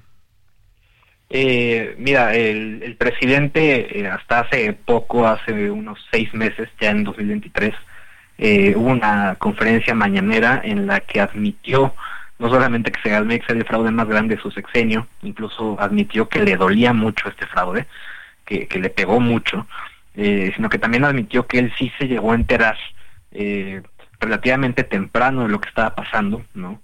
Que desde muy temprano, es decir, 2021, se presentaron denuncias penales, pero eh, pues esto no es suficiente porque pues René Gavira e Ignacio Valle siguieron ahí mucho más tiempo, ¿no? Y, el presidente sabía lo que estaba pasando porque la UIF, por ejemplo, ya había abierto una investigación contra René Gavira, eh, no solamente la UIF, la Fiscalía General también ya tenía carpetas abiertas desde, el 2020, o sea, desde el segundo año de la administración. Entonces, eh, pues yo creo que el presidente se enteró muy rápidamente de, de, este desfalco y eh, con respecto a tu otra pregunta, eh, pues yo creo que eh, pues habría que, que, voltear a ver también a la Auditoría Superior de la Federación, ¿no? Porque la Auditoría Superior es la que no nos está diciendo en dónde terminó el dinero. Recordemos que en la estafa maestra, cuando el auditor era este Juan Manuel Portal, la Auditoría Superior nos planteó un mapa, ¿no? La, la auditoría incluso presentaba estos mapas en donde se veía el flujo del dinero cómo salía de la universidad, pasaba por miles de empresas y terminaba en cierta empresa o con cierta persona, y esta auditoría superior de David Colmenares, por algún motivo, dejó de hacer esas auditorías forenses. Entonces, eh, creo que sí tenemos que voltear a ver mucho la responsabilidad y la opacidad y la omisión que está eh, habiendo la auditoría superior. Oye, eh, bajo esta misma perspectiva, digo, no, no, no, no, no es una obviedad, pero ah, no actuó sola la, no actuó solo el señor Gavira, ¿no? Y si actuó solo, pues este, pues sea de tener la lana, ¿no? Pero supongo que esto formaba parte de una estrategia, ¿o no? Claro, no, mira, y, tan no actuó solo que eh, las investigaciones en la Fiscalía General están radicadas en, la FEMDO, que es la Fiscalía especializada en materia de delincuencia organizada. Es decir, cuando tres o más personas en concierto eh, delinquen, ¿no? Eh, y esta, esta investigación de Segalmex, por su naturaleza, debería estar en la Fiscalía Especializada en materia de combate a la corrupción, que dirige la fiscal María La Luz Mijangos. Y ella no es la que lleva el caso, la lleva la FEMDO, ¿no? Entonces, eh, es una prueba clara de que esto fue eh, pues algo concertuado, ¿no? Entre muchísimas personas, no solamente René Vida. me atrevería a decir que más de 20 funcionarios sabían de rango medio alto y alto entonces sí es una red delincuencial bastante, bastante grande. ¿La hipótesis de que la lana se pudo ir también para las campañas cabe o estamos demasiado elucubradores? Eh, mira, hasta el momento eh, no te podría yo decir comprabas en la mano que alguna parte de, ese dinero terminó en campañas. Eh, lo hemos intentado investigar, hasta la fecha no, no hemos tenido éxito. Tampoco hemos visto reportajes de otros medios que, que lo comprueben. Se ha hablado mucho, ¿no? Pero son rumores. Eh, si algún día lo logramos comprobar, pues ya, ya estaría aquí yo contándotelo ¿no? de primera mano, pero hasta la fecha no. Oye, una breve opinión, Iván, teniendo cerca el caso también de la estafa maestra. Exoneran en lo penal a Rosario Robles, pero hasta donde entiendo no en lo administrativo, ¿o qué pasa? ¿Qué sabes de ese caso? Mira, lo de Rosario Robles eh, fue un fiasco, ¿no? Como lo de Emilio Rosoya desde un principio porque lo que la Fiscalía General está imputando no eran delitos eh, como por ejemplo peculado eh, o asociación delictuosa, no, eran, eran delitos que eran faltas administrativas básicamente, ¿no? Eh, incluso el delito me parece que fue el delito de omisión de funciones. Entonces, pues desde ahí empezó todo mal, ¿no? Porque Rosario Robles, pues, por supuesto que también sabía que se estaba cometiendo el estafa maestra en Cedesol y en Sedatu, eh, y pues el caso se le fue cayendo a la fiscalía poco a poco, como, como con el de Emilio Lozoya, y terminamos en esto, ¿no? En, dos casos, los dos casos más emblemáticos de, corrupción del gobierno de Enrique Peña Nieto, como son Odebrecht y estafa maestra, pues impunes, y los principales responsables impunes, cuando López Obrador, pues nos había dicho, ¿no? Que estos casos no iban a quedar en la impunidad, y que eran, para ser honesto, pues la, la oportunidad dorada para su gobierno para demostrar que se iba a combatir la corrupción, no solamente del presente, sino también del pasado. Híjole. ¿Quién, este, quién habrá sido ese, ese que presentó el caso que no lo quería presentar, ¿no? O que lo presentó con suficiente sesgo para que pudiera pasar lo que está pasando ahora, ¿no? Sí, y, en la fiscalía eso pasa muy seguido, ¿no? Pues, yo ya no creo que sea por omisión. Me, inclino a, pensar que es con, con dolo, que las carpetas de investigación no se arman bien, no se imputan los delitos que se tienen que imputar y no se incluyen las pruebas que se tienen que, incluir y por eso los jueces pues terminan decidiendo no vincular a proceso o no sentenciar a personas que, en otros países pues claramente estarían pagando por, por lo que deben. ¿Acabará René Gavira como chivo expiatorio y que les vaya bien a los demás? Pues mira, eh, un poquito aventurado decir eso ahorita, pero eh, como están las cosas en la actualidad en la justicia de México, todo apunta a que, a que podría ser así. Eh, digo, yo no fue en año electoral, ¿no? Fue un poquito antes, eh, entonces pues esperemos que, que, no tenga una motivación política, ¿no? Y que sí se presente una buen, un buen caso en contra de René Gaviria. Híjole, es que es 142 millones 400 mil 883 pesos, Iván, es un chorro, ¿no? Sí, sí es, es muchísimo dinero, ¿no? Eh, y pues sí, son, son cifras de la auditoría superior, no, no, no son cifras que, que, hayamos dicho nosotros o que nos hayamos inventado, uh -huh. eh, son cifras de la auditoría superior y pues ahí están los datos. Te mando un gran saludo, Iván Alamillo, que tengas muy buena noche, gracias. Gracias, Javier, igualmente. Gracias, pues ya escuchó usted esto que a mí me parece, la verdad que por muchos motivos este, digno de atención. Detuvieron a, eh, quien, eh, a, a René Gavira, quien eh, trabajaba en la administración de Segalmex, del Seguridad Alimentaria Mexicana, y eh, acusado de delitos de delincuencia organizada y lavado de dinero. Eh, utilización de 800 billones de pesos de Segalmex para la compra de títulos bursátiles, etcétera. La gran pregunta en todo esto, que es la pregunta que todos nos hacemos, es ¿dónde anda la lana? ¿Dónde anda la lana? Eso es lo que hay que preguntarnos. Y todo indica que pues, na nadie sabe, pero también, como dice ahorita Iván, pues yo le diría el caso de, eh, de Segalmex, oiga, ¿usted cree que eso actuó solito? El presidente ha dicho, cuando hay los hechos de corrupción, el primero que lo sabe es el presidente, y una cantidad de esta naturaleza, y luego el presidente diciendo que medio lo tenía en la mira el asunto en su radar, pero pues qué bueno que ahí siguió, y luego defendiendo a quien era el director de Segalmex. Bueno, pausa.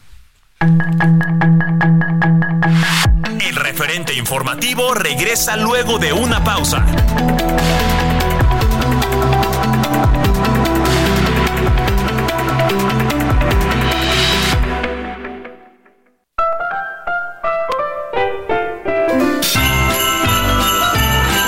Heraldo Radio, una estación de Heraldo Media Group. La H que sí suena y ahora también se escucha.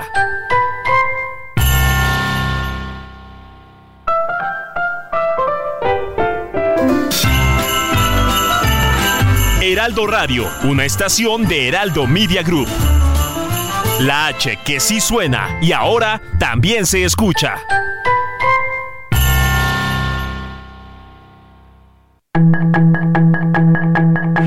Estamos de regreso con el referente informativo.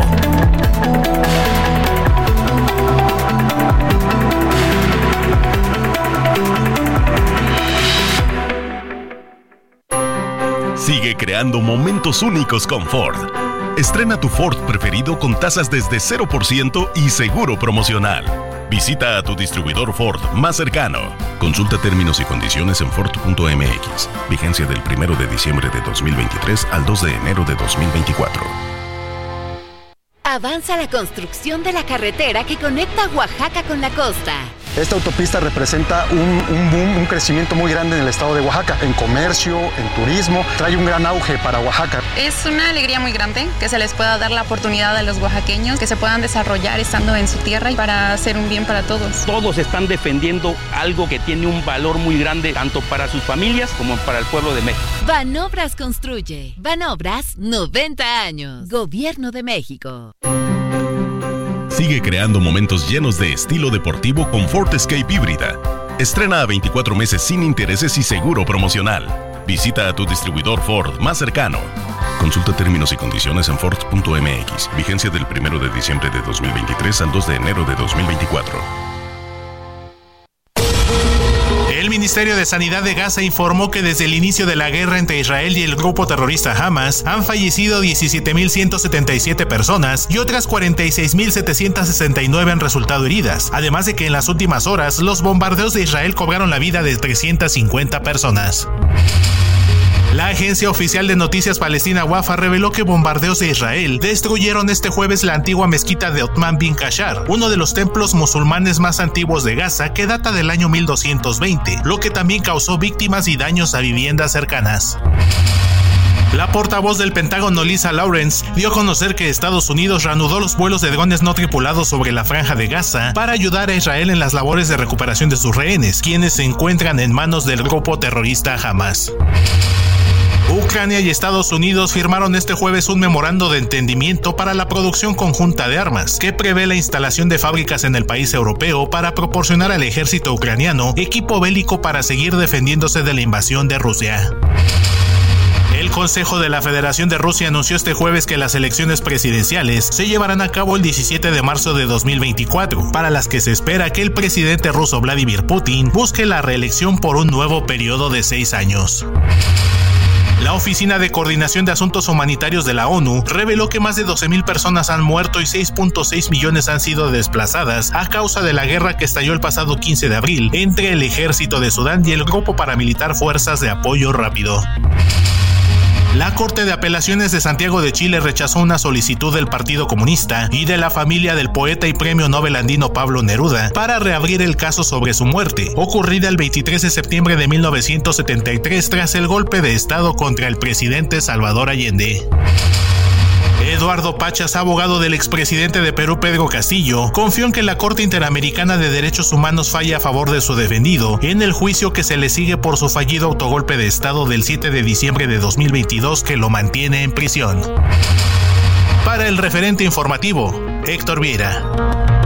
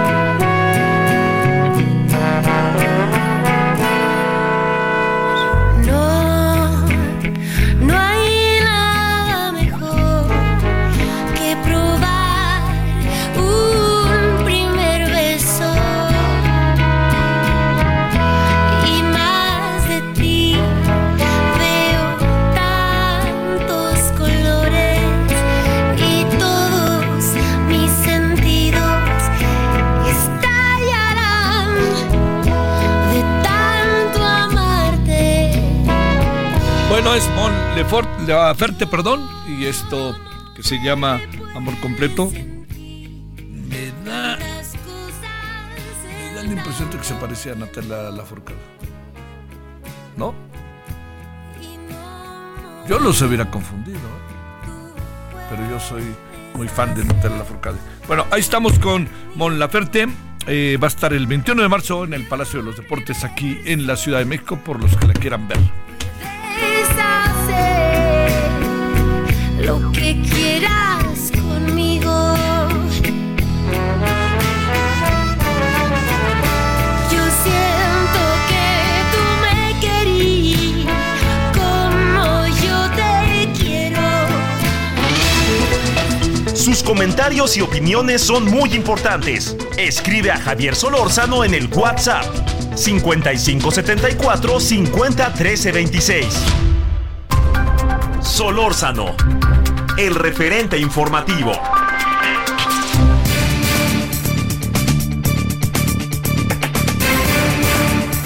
Bueno, ¿qué anda pasando en el Tribunal Electoral? Y no es, por, no es por nada, pero como que siempre pasa cuando parece un proceso electoral. Bueno, Arturo Espinosa, consultor y abogado electoral, director del Laboratorio Electoral. Arturo, gracias por tu tiempo. ¿Cómo has estado? Buenas noches. ¿Cómo estás, Javier? Buenas noches. ¿Qué anda pasando en el Tribunal Electoral? ¿Por qué pasa esto? ¿Qué es lo que sucede? Este, ¿Por qué se están peleando por el poder? ¿Están metidos los partidos políticos? ¿Quieren un tribunal electoral a modo? ¿Qué pasa? Híjole, Javier, yo creo que eh, en algunas cosas es, es una historia compleja y en otras es inexplicable. Digamos, tú, me parece que todo empezó en el lunes que el magistrado es el presidente de la Sala Superior del Tribunal Electoral, rindió ante la Suprema Corte de Justicia, ante el Pleno, su informe de labores, como ocurre cada año en estas fechas. No solo se reúne el informe del el Pleno de la Suprema Corte de Justicia, se reúne también eh, el Consejo de la Judicatura, digamos, los máximos órganos del Poder Judicial, recordemos que el Tribunal Electoral es parte de este Poder Judicial, y al, eh, en esta reunión para escuchar el informe del presidente, de los cinco magistrados que actualmente integran la sala superior, magistrados y magistradas, tres de ellos se ausentaron. Destaca que en, en, redes sociales, en, en Ex, sube uno de los magistrados, Felipe Lamata, una foto en el que muestra que él y dos de sus compañeros están desayunando, es decir, se fueron a desayunar en lugar de ir al informe y a partir de aquí empiezan una serie de rumores sobre si buscan un cambio de timón en la presidencia. Otro de los antecedentes importantes es, bueno, la sala superior no está completa. Dos de los magistrados recientemente concluyeron en su cargo, eh, José Luis Vargas e Indalfer Infante, y el Senado, a pesar de que ya tiene las ternas, en, digamos, en su cancha, no ha designado. Y bueno, creo que todo esto estalló el día de hoy, en donde en la sesión pública en la que iban a resolver ciertos asuntos, la cual se decidió, iba a ser ayer y se pospuso para hoy, al inicio de la sesión, uno de los magistrados, Felipe Fuentes, pide que este, se ponga en, dentro del orden del día eh, la consideración de si el magistrado Reyes Rodríguez debe de continuar siendo presidente o no. Al final de la sesión, el magistrado Reyes Rodríguez emite un pronunciamiento en el que dice que sus compañeros efectivamente eh, le solicitaron la renuncia y que él no ve causa para que se solicite la renuncia, se van a un pequeño receso de 15 minutos y dos de los magistrados, el presidente Reyes Rodríguez y la magistrada Talora nunca regresan y se quedan los otros tres. En esta integración, para que haya quórum para sesionar, se necesitan al menos cuatro magistrados. Entonces no había quórum, pero las tres magistraturas que se quedaron dieron un posicionamiento y dijeron que se había perdido la confianza al magistrado Reyes Rodríguez para que los presidiera y que por tanto esa era la causa por la que solicitaban su renuncia. Tampoco dieron muchos detalles de por qué se perdió la confianza y creo que aquí es donde vienen los cuestionamientos. ¿Por qué en este momento? ¿Por qué una vez más? Porque esto es algo que ya había pasado en 2021 cuando el magistrado José Luis Vargas era era presidente, también en pleno proceso electoral, alegaron algo similar, que se perdió la confianza, lo presionaron a renunciar, y fue cuando llegó Reyes Rodríguez a la presidencia, apoyado por sus pares, ¿no? El Tribunal Electoral, y esto es importante, a diferencia del INE, entre son entre los propios magistrados y magistradas quienes eligen la presidencia. En el caso del INE es el propio Congreso en el que dice tal persona es la presidenta o el presidente y así se quedará. Y entonces viene todo este cuestionamiento de por qué en este momento, por qué se perdió la confianza y si es lo que se, si es algo necesario que a estas alturas del proceso electoral, en plenas precampañas, eh, con varios asuntos pendientes de resolver, con todo el contexto electoral que tenemos, si es momento de que haya un cambio de timón en la presidencia de la Sala Superior del Tribunal Electoral y, pues es aquí donde está el debate, ¿no? Y eso es lo que tenemos que cuestionarnos, si es deseable para nuestro sistema electoral, para el proceso electoral, que, en este momento una institución entre en una crisis eh, de, este tamaño y, haya divisiones internas notables entre los propios integrantes. Oye, eh, a ver, eh, quizá para poner las cosas en mayor perspectiva, Arturo, ¿cuál es el papel del Tribunal Electoral y por qué le convendría a un partido tener el control sobre el Tribunal Electoral? Presumimos que los que llegan ahí se les olvidan los partidos y actúan con independencia, autonomía y, transparencia, ¿no? A ver, eh, aquí te contesto las dos preguntas en una sola, ¿no? Uno, el, el tribunal, pues claramente eh, es quien es la última instancia que resuelve los conflictos eh, electorales, ¿no? Lo hemos visto con asuntos muy importantes, por ejemplo, en 2021 ellos tuvieron la última palabra en la decisión sobre la cancelación de las candidaturas de este, los, candidatos de Morena o los precandidatos de Morena, eh, Salgado Macedonio y Raúl Morón. Ellos son quienes califican las elecciones o validan las elecciones al final, tanto las de gubernatura, pero sobre todo tienen la facultad para emitir el dictamen y la declaración de validez de la elección presidencial. Y en general cualquier conflicto que se da durante el proceso electoral, la última palabra la tiene la sala superior. Es es una función sumamente importante dentro de nuestro sistema electoral, porque aparte, lo sabemos, tenemos un sistema electoral en el que hay una hiperlitigiosidad y que muchos de los conflictos, por lo general, terminan resolviéndose en los órganos jurisdiccionales la sala superior quien, quien es el que pone, digamos, el último clavo en, la resolución del conflicto, es quien los define. Entonces, es aquí donde pues, lo que dicen ellos es muy importante y cuenta y pesa y, es relevante. Ahora que hubo varios temas en torno a las acciones afirmativas que había implementado el INE, pues fue el Tribunal Electoral quien lo resuelve. Cuando hay sanciones a los partidos políticos, el Tribunal Electoral tiene la última palabra, la sala superior, entonces por eso es importante. En el tema de si le conviene a los partidos políticos o no, he dicho, bueno, pues cuando los tiburones huelen sangre, se acercan. evidentemente se acercan y me parece que aquí están viendo que hay división, que hay, que hay pleito, que hay diferencias, que, que no hay acuerdos, no hay consensos y, entonces seguramente varios de los actores políticos que les interesa a tener un tribunal electoral afín, cercano, a modo, pues sin, duda están ahí cercanos, oliendo eh, esta, esta sangre que hay porque pues, los magistrados no se ponen de acuerdo y porque se están peleando por el control del tribunal, ¿no? Finalmente la presidencia del tribunal tiene un peso importante en cómo se manejan los asuntos y además en el tribunal hay algo muy importante.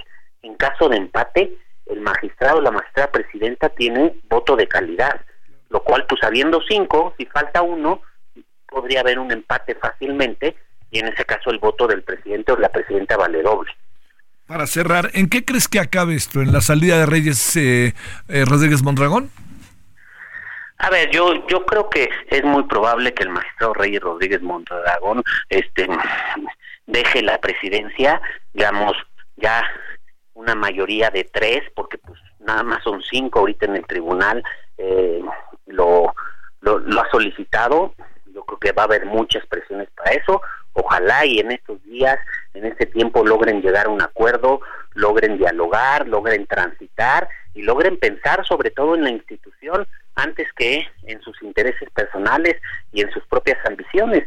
Ojalá y de, verdad logren ponerse de acuerdo y se sientan con apertura a platicarlo. Creo que puede terminar en la, en la renuncia del maestro Reyes Rodríguez como presidente, pero también hay que cuestionarnos si esto vendría en la renuncia del maestro Reyes Rodríguez como magistrado. Al final, eh, el hoy presidente concluye su gestión en un año, ¿no? Y, yo creo que también esto es un llamado importante al Senado a que pronto designen las magistraturas que faltan, porque probablemente si estuviera completa la sala, la historia sería otra y los equilibrios, los acuerdos, los consensos necesariamente serían otros con dos personas más ahí. Ay, mi querido Arturo, no se ve por dónde y además pues al presidente no le gustan ciertos organismos, ciertas instituciones y hace lo que sea con tal de sabotearlas, ¿no? Muchas gracias Arturo Espinosa. Muchísimas gracias Javier, buenas noches. Ahora 20 con 46 en la hora del centro. Sus comentarios y opiniones son muy importantes. Escribe a Javier Solórzano en el WhatsApp 5574 501326. Solórzano, el referente informativo. Le agradecemos, como siempre, al doctor Javier Tello, analista, conferencista, asesor en políticas eh, públicas en materia de salud, que esté con usted y con nosotros. Querido Javier, gracias, como siempre, por tu tiempo. ¿Cómo te ha ido? Muy buenas noches. Buenas noches, Javier. Qué gusto saludarte. A ver, eh, Cofepris ya de luz verde a Pfizer y a Moderna. ¿Esto qué quiere decir? ¿Qué va a pasar? y a lo mejor nos vamos a enfrentar a que a pesar de que Sputnik y las otras van a estar ahí, Patria ya no va a estar, este ya se vio, pero a pesar de que van a estar esas, pues a lo mejor la gente opta por las otras, ¿o qué supones, Javier? A ver, lo primero que hay que decir es que son unas excelentes noticias, ¿sí? Eh, hay que siempre es muy bueno tener las vacunas, las vacunas actualizadas. Creo, como lo platicamos tú y yo en aquel momento, que fue un procedimiento, vaya, transparente, bastante, hay que decirlo, eh, enérgico por parte de COFEPRIS Y, bueno, lo primero es que ojalá y viéramos que tanto Abdalá como Sputnik fueran sometidos con esa acuciosidad, ese escrutinio al que se sometieron estas dos vacunas, donde además quedaron dos pendientes por probar muchas cosas. Bueno, que sepamos, ni Sputnik ni, ni Abdalá han probado lo que estas dos. La otra es que ojalá y hubiéramos, estuviéramos, eh, esta conversación lo hubiéramos tenido hace cuatro meses. Pero bueno, hoy es una excelente noticia porque abre la posibilidad. Lo primero que puede suceder es que a partir de en cualquier momento las dos casas farmacéuticas, tanto Pfizer como Moderna, que está representada en México por Asofarma, puedan comercializar las vacunas de acuerdo con los planes que ya hayan establecido ellos, primero para la importación, dos para la distribución y tres para la comercialización a través de las redes que decidan, que pueden ser farmacias, consultorios de defensa farmacias, médicos privados que vayan a tener la, la, capacidad de revender estas vacunas, etcétera, ¿sí? Esto creo que es normal es lo que estamos viendo que sucede con la vacuna de la influenza, con la vacuna del papilomavirus humano, con la vacuna del herpes zóster, exactamente el mismo procedimiento. Hasta ahí creo que no va a haber sorpresas. Eh, tienes toda la razón, creo que la gente que tenga la capacidad va a tener, va a hacer un esfuerzo por buscar esta, estas vacunas. Cofepris ha sido, vamos a decir, muy cauto y, y, además es lo legal lo que se establece, donde dice que las vacunas tienen que ser bajo supervisión médica. Bueno, esto no es una novedad ni es privativo de estas vacunas. Javier, todas las vacunas tienen que ser prescritas por un médico, además de que eso es lo que implica, de lo que dice la Ley Federal de Salud. Eso tampoco es sorpresa. ¿sí? Dicho lo anterior, lo que no puede negarse es el libre albedrío de la población de recibir la inmunización donde mejor le convenga. Y si la gente considera que la mejor conveniencia es acudir con un médico privado o a un consultorio de centro farmacia o a un hospital privado a que le administren la vacuna, pues seguramente que eso lo va a hacer. ¿eh? Oye, Patria ya no llegó, ¿verdad? No, no vemos claro para, para cuándo. Realmente eh, deben de suceder muchas cosas como lo habíamos platicado. Primero que nada, que tengamos la evidencia publicada de la eficacia de los estudios fase 3 que se sepa para qué va a servir Patria. Patria estuvo planeada como una vacuna de refuerzo, además planeada con esta cepa original de Wuhan, no sabemos muy bien eh, qué es lo que vaya a suceder, dice Álvarez Bulla para variar, inventándonos historias, que ya se va a meter a fabricación, lo cual es un proceso titánico, como alguna vez lo conversamos, no tenemos absolutamente evidencia de nada, pero aprovechando el viaje, Javier, Qué bueno que Cofepris tuvo estos eh, eh, durísimos, em, estas duras presentaciones con un comité de expertos, con esta famosa caja de cristal, a la que, por cierto, no ha sometido, como te dije, a las otras dos vacunas, ok, veremos y que se haga lo mismo, y que se demuestre la eficacia, la efectividad, que les pidan todos los papeles que les tienen que pedir, y entonces veremos si pueden estar al mismo nivel que se le exigió a estas vacunas. ¿Podría esta decisión, podría colocar la vacuna a la venta, eh, te diría, este, ¿cuándo?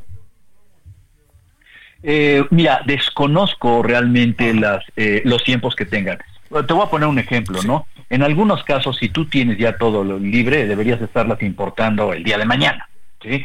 Y eso debería decir que en, una, en unos días de distribución las podrías tener en los canales. Eh, no tengo yo absolutamente información al respecto, pero yo supongo, por mi experiencia en la industria farmacéutica, que, bueno, las dos empresas tienen la capacidad para acelerar muy bien esto y que ya deben de tener previstos tanto los inventarios que van a poder este, importar, como los canales de distribución, como sus puntos de venta finales. Yo esperaría realmente que a más tardar en a finales de este año, las primeras semanas de enero, estuviéramos teniendo noticias claras. ¿eh? Que bueno, pues es sí, ojalá y hubiéramos tenido más tiempo para que estas vacunas tuvieran las semanas que requieren para formar inmunidad. Pero bueno, por otro lado, nos espera una época dura de invierno, ya la estamos comenzando a vivir, la gente va a estar encerrada y seguramente vamos a tener grandes contagios de varios virus de enfermedades respiratorias de aquí a finales de, marzo o entrada la primavera. Oye, por último, veo que al doctor Hugo López Gatel no lo colocaron ahí cerca de la candidata, ¿no?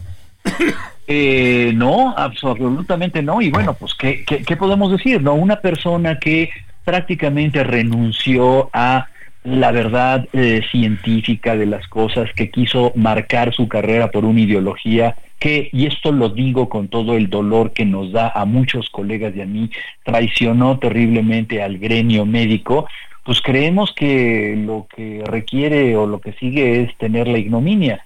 Mira, seamos una, muy, honestos, Javier. Hace unos años nos presumían que esta persona podría tener una alta representación en la Organización Mundial de la Salud, algún puesto en Suiza y todo, y hoy lo vemos que pues prácticamente está levantando la mano a ver quién le tira un lazo, porque si no, pues se va a quedar, además de desempleado, eh, eh, este desprotegido contra lo que venga en un futuro, ¿eh? Sí. O a lo mejor empleado en lugares en que a lo mejor ni él quisiera estar, ¿no? Exactamente. Yo creo que definitivamente, bueno, pues esto ya, sus intereses laborales o lo que puede ser, pero creo que es una muy buena noticia que alguien que lamentablemente tuvo, fue la fuente de tan malas decisiones y el centro de tan malas decisiones, pues no se esté tomando en cuenta ni siquiera por el equipo de la candidata oficial. Te mando un gran saludo, Javier Tillo, gracias por tu participación. Un abrazo, que estés muy bien. Bueno, ahí tiene usted lo que está pasando ¿no? En, relación a las vacunas. Pero fíjese, lo que me llama la atención es que, recuerda, cuando, a ver, espero no equivocarme, pero dijeron creo que octubre, el, el este, la, la, la, vacuna patria. Luego dijeron noviembre y luego, no sé si dijeron diciembre, pero la cosa está en que no está.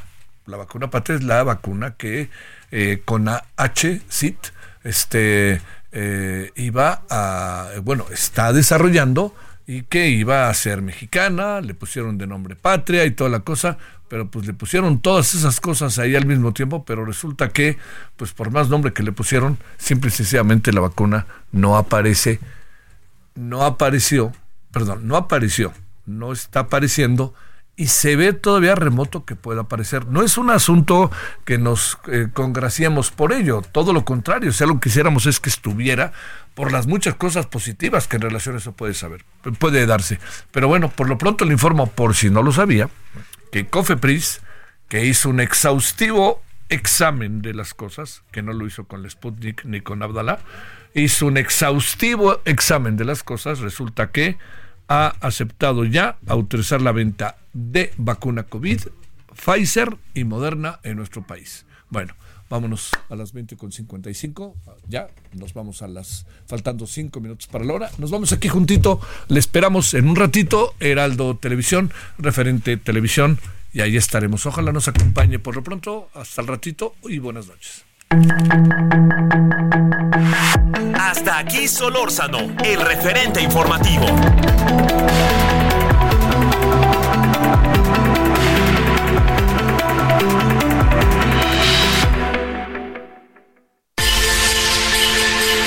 Escucha la H, Heraldo Radio.